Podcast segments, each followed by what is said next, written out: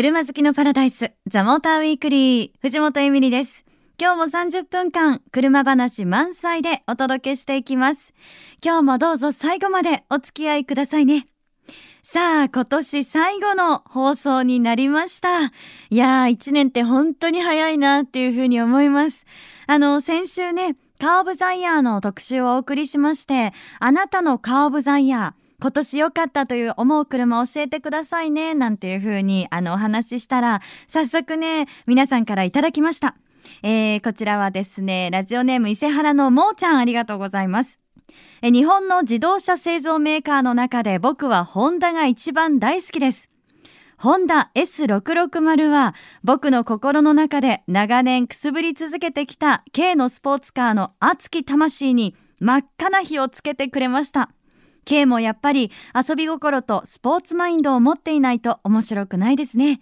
えこれはいつの日にか思う存分乗り回したい傑作軽自動車ですね という本当にねこう熱いメッセージをいただきましたけれどもそう今年はホンダの S660 も話題になりました、えー、S660 私もですねあの港未来で乗らせていただきました。あの試乗車をねお借りして3時間ぐらいだったんですけどすいません本当に役得ですけれどもこれがね乗ったらねより面白いんですよ。本当に。あのキビキビとね走ってくれてね。そしてこうなんでしょうねあの空間。前もちょっとお話ししたと思うんですけどこうね2人でね乗ってその2人の距離が縮まる車でもあるんですよね。まあ本当に私と構成作家さんはこの車のおかげで仲良くなったという出来事も今年ありました。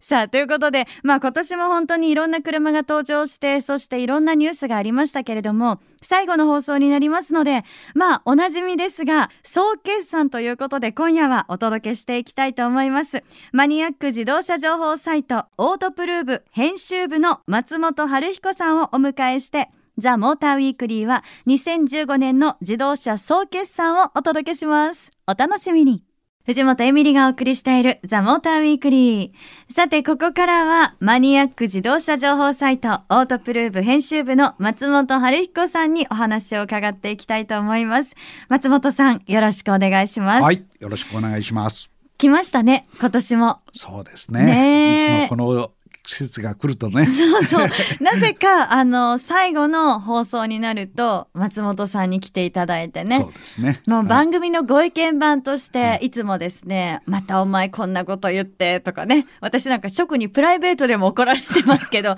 でもね、松本さんだと、ね、どうしてとか、なんでこうなのっていうことを素直に言えちゃう。なんかこう、作らなくて、住むというか。そうですか、ね、受け入れる魅力がなんか大きいの包容力があるのかな松本さん。まあやっぱりね、うん、そうやってこういろいろさらけ出してくれるとね、うん、うん、いいですか？いいですね。あ、うん、じゃあ今日はですね松本さん、さらけ出し合い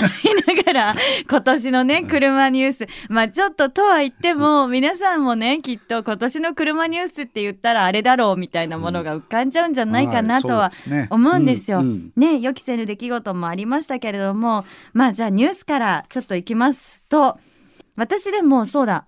気になったんですけどちょうどですね1年前のこの総決算で話をしてたのが、はい、あの軽自動車、はい、すごいよねと、はい、去年はね、うん、大人気だよねと、うん、であの新たなこうスタイルの軽自動車が出てきて、うん、っていう中でまあ今年の4月ですね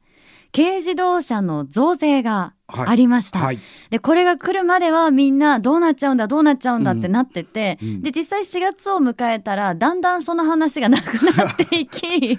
まあもうしてもしょうがないんですけど、うん、ただ気になるのはその後その大人気だった軽自動車っていうのがどうなったんですかね、はい、そうなんですよ。あのもう去年からね自動車税の軽自動車の税率アップで、うん。はい、まあ心配されてたんですけれども、えー、その直前まではねものすごくどこのメーカーさんもねあの売れたんですよね。うんところがねやっぱりあの4月過ぎてからこう徐々にこうダウンしてきましてね。ああやっぱりねその税率の影響が結構大きいんだなっていうのがねあのみんな思ったと思うんですけれどもでもねまあその後もあのなんかあんまりいまいちなんですよねやっぱり去年と比べちゃうとね、はい、かなりその10%ダウンとかねあのちょっとしぼんでるんですよね。そっか。まあ去年はなんか話に聞くとすごく良かったんですよね。そうそうちょっと売れすぎたっていう点もあるんですけどね。うん、そっか。とは言ってもやっぱり軽自動車ってね、うん、その去年松本さんもおっしゃってましたけど、はい、その日本ね独自のもので、で日本の自動車業界の中でかなりの割合を占めてるものなわけですよね。ね。あのやっぱりね販売でいうと自動車全体の中でね、4割ぐらいだし、うん、あの全国の保有台数の中でもね4割近いんですよね。だからもうあの、まあ、車種としてはね、はい、軽自動車がまあ圧倒的にねあのシェアを占めてるっていうのは確かですからね。うん、まあでもその中で今年話題になったのはそのアルトが出ましたよね。はい。結構あるともねなんか人気でだったんですけど、うん、あのやっぱりね軽自動車もそのいわゆる軽自動車だから売れるっていうのも確かにね前提としてあったんですけれども、はい、やっぱり軽自動車のメーカーもねもうちょっと先を見あの見てね、うん、いろいろ考えて次の世代の車を準備しなきゃいけないっていうねあのこれはまあみんなそう思ってると思うんですけれども、うん、やっぱり鈴木がそのアルトっていうのでねあのその第一弾ですよね。先頭を切ってやったんですけれども、うん、えその次の世代の、うん、っていうのはどういうものなんですか？いやそれはまあやっぱり軽自動車の良さをもっと追求しようということでね、はい、今の現状で満足しててはいけないと、うん、だからそのためにはやっぱり軽くして走りも良くして燃費も良くしようというね。まあかなり意欲的なあのチャレンジですよね。うん、だからそういう面でそれはまあインパクトはあると思うんですよ。はい、じゃあやっぱりそのアルトが出たことによって、うん、どんどんその他のメーカーもどんどんこう追従して。はい、その影響は大きいと思いますね。はい。さあそしてですね続いてなんですけれども、うん、まあちょっとあのこの話題にねやはりなのかなと思うのが、うん、今年はフォルクスワーゲンの不正問題がありました。そうですね、はい、あのー、9月になって、うん、いきなりこうね世界を駆け巡ったビッグニュースですよね。なんかびっくりしました。そうですね。はい、でこのニュースっていうのはねやっぱり我々の車の関係っていうよりはやっぱりもうテレビとか一般の新聞とかねもうそれが真っ先に取り上げるような話題になりましたんで、うん、まあそれだけにねその世界規模でのインパクトがすごく大きいですよね。うん、うん、いやあれはねそもそも最初、うん、その不正っていうものがどういうものなのかが全然わからなかったんですよですよ、ね、私。あのやっぱりあれ結構難しくてですね、あの何が不正なのかっていうのがですねそのアメリカで指摘されたのはその違法なプログラムを使ってたという問題なんですよね。あのその排ガスが悪かったとかっていうことではなくてね、はい、あの基本的にはその不正なプログラムだっていうことなんですけどもまあなかなかそこがねちょっとあのかなり専門的な話になりますんで、うん、一般のマスコミもあのそうは言いながらもね結局ディーゼルがちょっと問題なんじゃないかとかね、あのちょっと話が横にそれがちですよね。ああ、うん、そうするとその今までね、うん、あのクリーンディーゼルだって言ってた、うん、そのクリーンディーゼル自体が、なんか悪者になってしまった感があるんですか、まあ、そうですね、多少その商品イメージとしてはねあのなんかそういう傾向があるように見受けられるんですが、あの実態はそういうことではなくてですねちょっともうもうちょっと技術的なあの専門的なね話なんですよね。でしかもまあ今現在ではねまだその社内調査をやってまして、えー、まだ正式にねこれこれこういう原因でしたこれが真相でしたっていうのはまだ実はわからないんですよ。うん、いやなんかこの問題を受けて何かこう変わっていく部分っていうのはあるんですか、まあ、いろんな被害はね、うん、あったっていうのは聞いたんですけど、そうですね。やっぱりそのメーカーのね、うん、あの自動車メーカーのその基本姿勢がやっぱり問われるんですけどもね、まあとにかくそのね世界で有数のね一二を争う規模の大メーカーですから、まあそこがねあのどういうあの処理後始末をしてきっちりねあの問題接点を整理して、えー、これからの新しい提案ができるかどうかっていうところがねやっぱり相当注目されるんでしょうね。うん、なるほど、うん、やっぱりまだじゃあこれからの部分が、そうですね。まあちょうど今まだ真っ最中ですからね。はい。松本さん、はい、なんかちょっと暗い感じにね、うん、なってきちゃう気もするので、はい、自動車総決算、はい、ここからはこう気になった車とかそういった話もぜひ聞いていきたいなと思うんですけど、はいはいえ。ー、まあ私的にはですね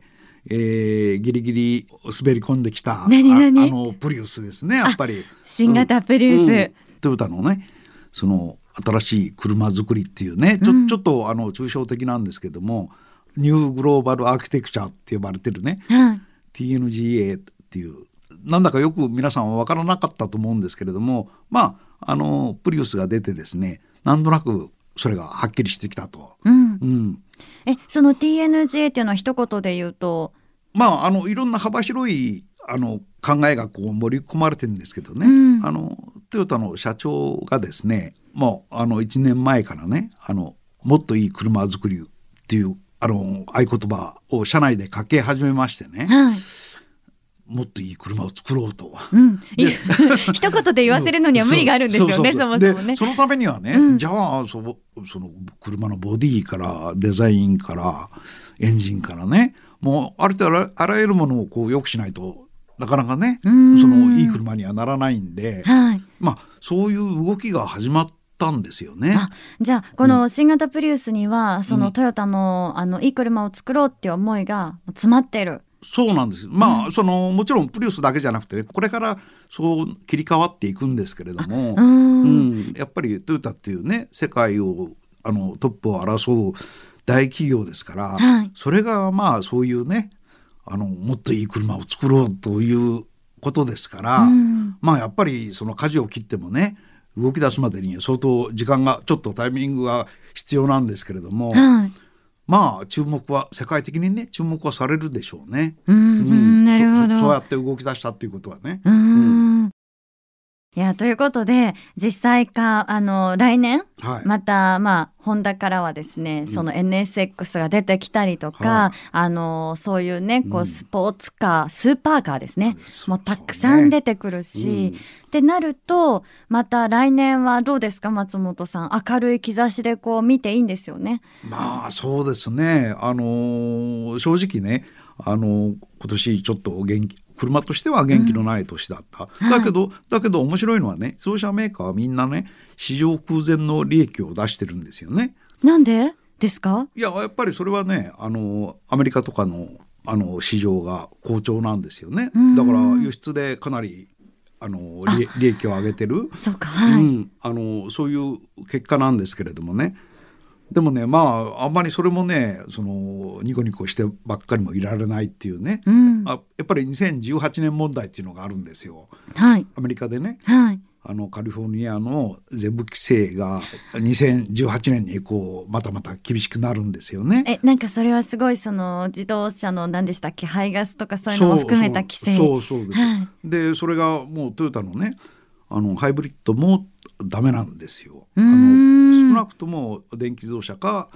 PHEV じゃないとあの適用しない。適用されないわけですよね。はい、でそれが2018年モデルからですから、えー、少なくともね2017年、うん、再来年には車を準備しなきゃいけないっていうね。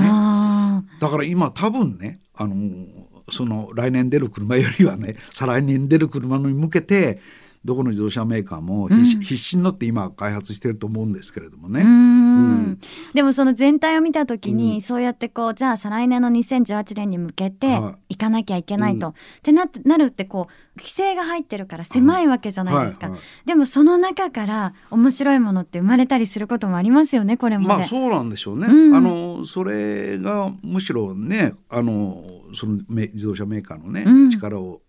新しい力をつけて、はい、そのバッとこう世界にねこう飛び出す力になるんじゃないかと思うんですよね。うん、そうですね。はい、松本さんじゃあ最後にですけど、はい、来年松本さんこうこんな車が出てほしいなとか、車業界こんなニュースが欲しいなとかありますか？明るい話で。明るい話はね、うん、やっぱりその電動化をどうするかっていうところなんですよね。電動化をどうするか。うん、はい。だからまあ本当に EV なのか PHEV なのか